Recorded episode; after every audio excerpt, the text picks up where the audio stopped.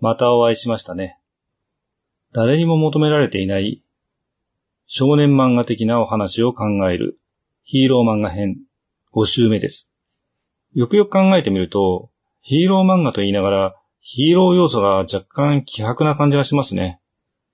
というか、最初にタイトルを決めておいた方が良かったですね。この際だからヒーロー漫画っぽいタイトルにしましょうか。〇〇戦隊なんとかレンジャーみたいな。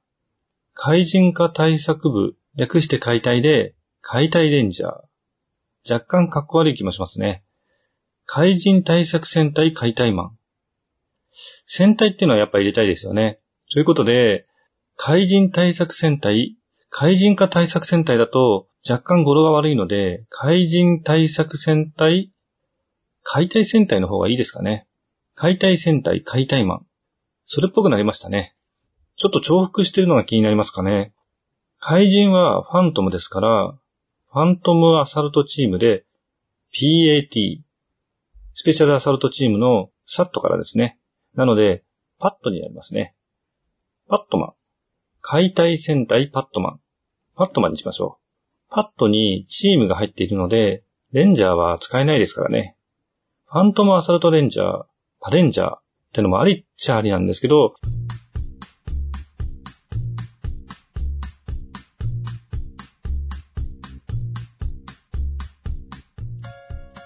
いや、パットマンがいいな。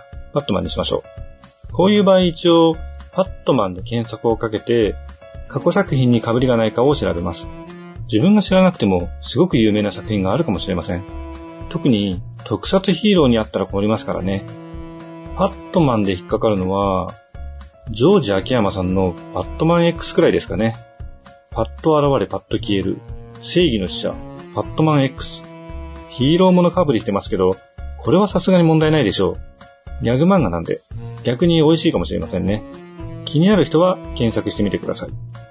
あとは、特撮でアンド検索をかけると、大体バットマンになっちゃいますね。アルファベット表記での検索は人名になりますね。ちなみにパレンジャーだとパのつくレンジャーが結構出てきます。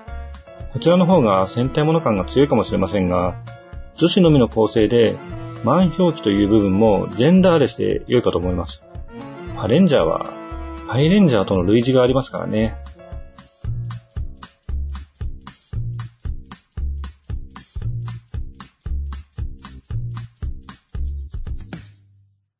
改めまして、夕闇堂の根岸です。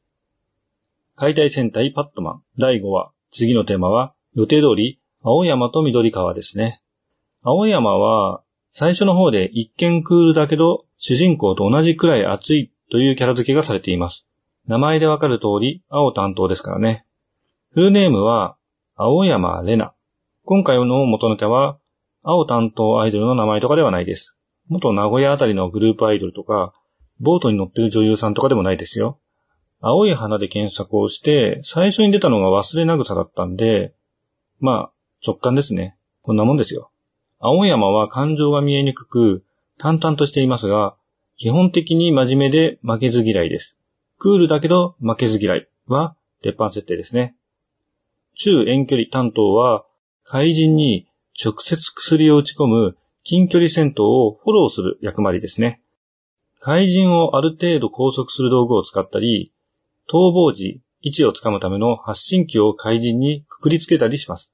イメージとしては、紐のような輪っかのような道具を外れにくい場所に打ち込んで絡ませて取り付けます。高速はできませんが、簡単には外れないし、発信機がついているという仕掛けですね。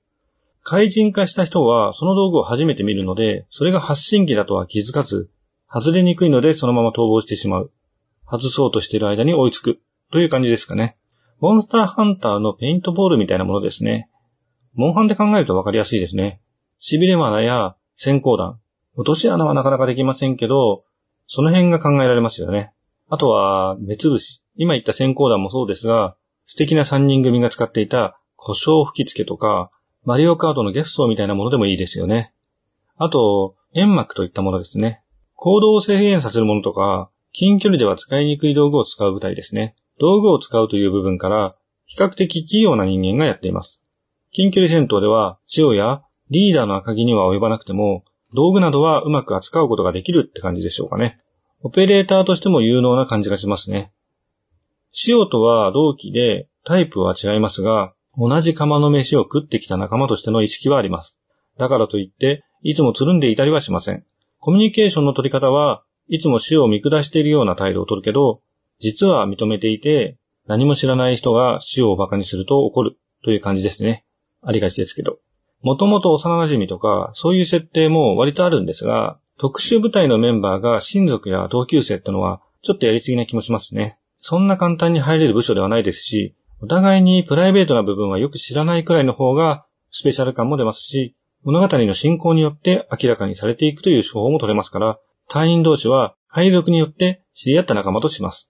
もちろん訓練段階や選考前に優秀な成績を収めているという意味で、有名でないと特殊部隊にも特捜班にも入れませんからね。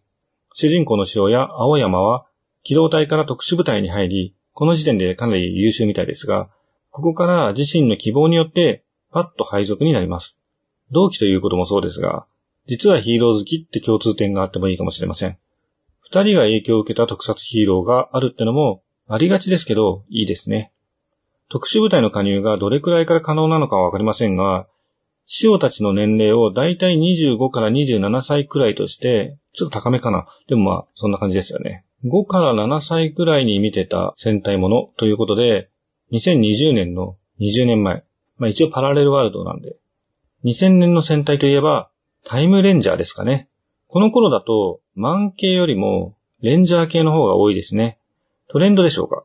75年生まれの私は、5歳、6歳あたりのデンジマンとか、サンバルカンの印象が強いんですよね。あと、ダイナマンですかね。このあたりはマン系が多いんですよね。75年はゴレンジャーですけどね。ということで、二人が影響を受けている戦隊ものは、未来戦隊タイムレンジャーをもじって、ミレニアム戦隊タイムマンにしましょう。ミレニアムって言葉は2000年当時に流行りましたよね。千年期とかそういう意味だったと思いますね。解体戦隊パットマンのタイトルは、作中の世界観では使用されていませんが、二人の中では、怪人対策家は解体戦隊パットマンなんですね。ファントムアサルトチームのパットは、怪人対策家の俗称としましょう。サットをもじってパットということですね。周りからは、パットの連中とか呼ばれてたりしますね。時間がなくなっちゃうので緑川の方へ移ります。名前は緑川林。緑のグリーンから林です。適当ですね。緑川林は全体的に優秀ではあるものの、比較的普通、いわゆる地味ポジションですね。割と突っ込み役にもなります。読者目線という立ち位置のキャラですね。こういう何もないモブっぽいキャラが、実はすごい的な設定は好む人が多いので、基本的に目立った特徴はないけど、良いところで現れたり、あと少しという部分を補う役回りをするのがいいですね。ジョバンニが一晩で的なのはダメですけど。前には出ないけど、きっちり仕事をするタイプ。こういう立ち位置のキャラは割と天然とか、実は力持ちとかいう設定が載ってたりすることもあるんですが、ここはそういうのはやめましょう。アニメとかだと、結構おっとりとした感じの喋り方をするキャラ付けがされちゃうんですよね。でもそれをやっちゃうと、女の子がわちゃわちゃする系というか、女子のステレオタイプというか、オタクが好む女子のステレオタイプですね。ゆるい感じが強まってしまいます。そういうんじゃないですからね。普通で普通にすごいってのがいいんですよね。私生活は結構雑でもいいかもしれませんね。青山は、どっちかっていうと意識が高く、どこでもきっちりしている。緑川は、仕事はきちんと仕上げるけど、それ以外は結構ルーズって感じですかね。塩は、戦闘力以外は全体的にルーズってことでいいと思いますね。青と黄色の中間が緑川ってことですね。ついでに姫路。桃太郎は優男でしたが、くるみは見た目は可愛らしく愛想のいい女の子だけど、裏では結構毒舌という裏表のあるキャラがいいですね。正直だけど空気を読むという感じですかね。上司に好かれるタイプですね。と言っても、出世欲が強いとか、周りを出し抜こうとするような嫌な感じではなくて、立ち回りがうまいというだけですね。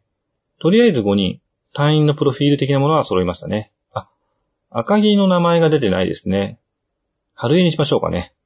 近距離戦闘担当、リーダーの赤木春江。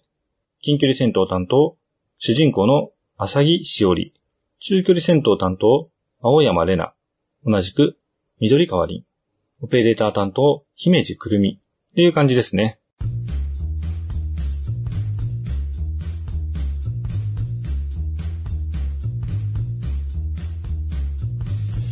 さて、ここまでヒーロー漫画。ヒーロー漫画なのか怪しいですけど、戦隊ものではありますよね。漫画のネタというか、設定を作ってみました。もっとできることがあるかもしれませんが、それは次回作以降に考えましょうかね。とりあえず、解体戦隊パットマンは今週までとします。追加設定やシナリオが思いついたらやるかもしれませんが、とりあえずはここまでということにします。解体戦隊パットマンは、夕闇堂の作品ですが、まあ、パクってもいいですよ。こんな感じで、いろいろなネタを妄想するポッドキャストを垂れ流していこうかなと思います。次回は、また別の漫画作品です。冒険者の設定を考えることにしましょうかね。もう結構できてるんですけどね。なかなかワンピースを超える冒険者っていうのは、作るのは難しいとは思いますが、挑戦してみたいと思います。ちなみに、漫画は絵の品質や好感度なども重要な要素です。実際、設定だけで面白いとか、売れる売れないとか、言えませんよね。この番組は架空の中古書店闇堂がお送りしました。